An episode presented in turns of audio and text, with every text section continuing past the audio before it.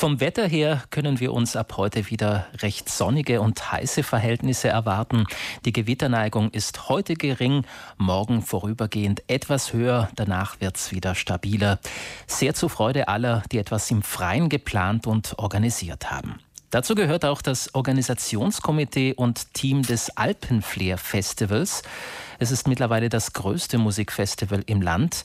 Rund 30 Bands ab heute drei Tage lang auf dem ehemaligen NATO-Gelände in der Gemeinde Natschabs geben sich die Klinke in die Hand und täglich jubeln ihnen bis zu 14.000 Besucherinnen und Besucher zu, feiern die Musik und das Leben.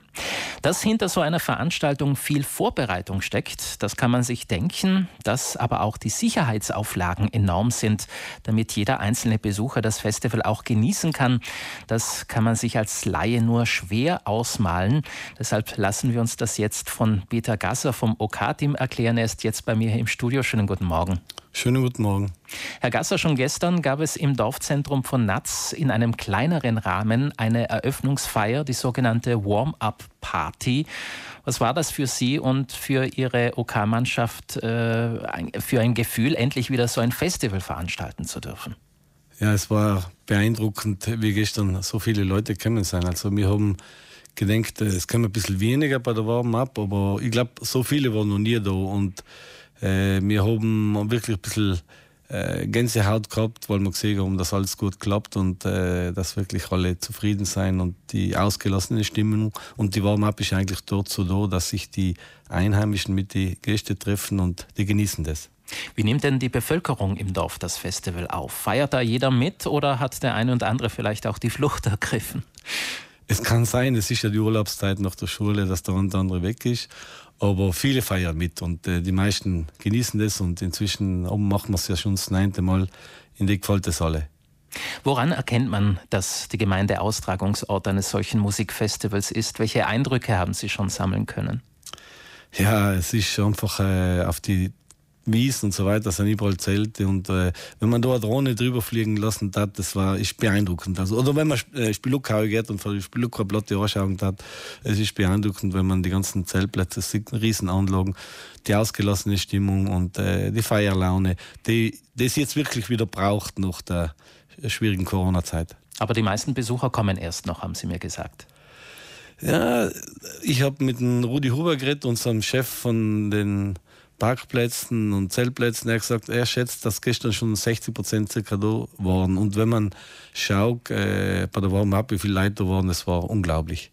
Mehr als 40.000 Besucher erwarten Sie in den nächsten drei Tagen. Die müssen ja nicht nur untergebracht und äh, verpflegt werden, sondern auch sicher durch dieses Event gebracht werden. Woran müssen Sie denn da alles denken? Ja, sehr vieles. Und die Auflagen werden ja ständig äh, strenger. Und äh, wir haben ja da schon im Vorfeld Treffen mit den Feuerwehren, das geht ja schon seit zwei, drei Monaten. Wir haben dann all, letzte Woche ein Treffen gehabt äh, mit den ganzen Behörden vor Ort, also mit äh, Feuerwehr, Gemeinde, Security, der Firma Securplan, die ins, äh, ein Brandschutz- und Sicherheitsprojekt gemacht hat. Und äh, das ist wirklich von A bis Z alles ein bisschen durchgetaktet und äh, es funktioniert sehr gut. Und wie gesagt, das Treffen am Freitag, dann äh, war die Landeskommission auch da und mit der Frau Amtsdirektorin Villotti. Und dann war auch noch ein, ein Online-Treffen mit dem Regierungskommissar. Mhm. Und worum geht es denn da? Äh, worüber unterhält man sich da? Ja, äh, heuer ist wieder was Neues dazugekommen. Ich glaube, das war äh, erstmals in Südtirol, dass wir sogar gemäß um eine Evakuierungssimulation machen. Da haben wir eine eigene Firma aus Deutschland umstellen. Die hat sozusagen gemäß schauen, ob die nicht nur die Ausgänge direkt beim, beim, beim Festplatz, sondern auch die Ausgänge danach ausreichen, wenn irgendwas passieren würde. Ein Unwetter. Und natürlich schlimmer wäre, Unwetter kann man ein bisschen vorplanen.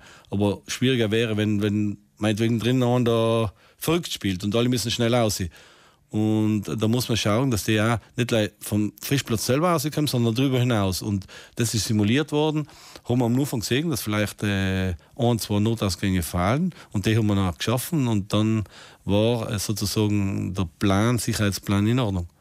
Wie hoch ist denn der personelle Aufwand für eine solch rigorose Sicherheit? Ja, wir haben einen Haufen Security. Also wir haben äh, zum Beispiel am Samstag, wo äh, die meisten Leute da sind, äh, bei den 75 äh, Security-Leute. Wir haben jeden Tag zwischen 15 und 30 äh, Feuerwehrleute, die Sicherheit- und Brandschutzdienst machen.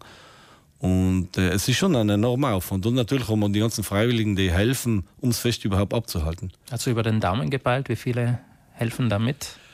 Ja, so circa 1300 hatte ich schätzen. Also wow. das ist schon eine große Menge, ja.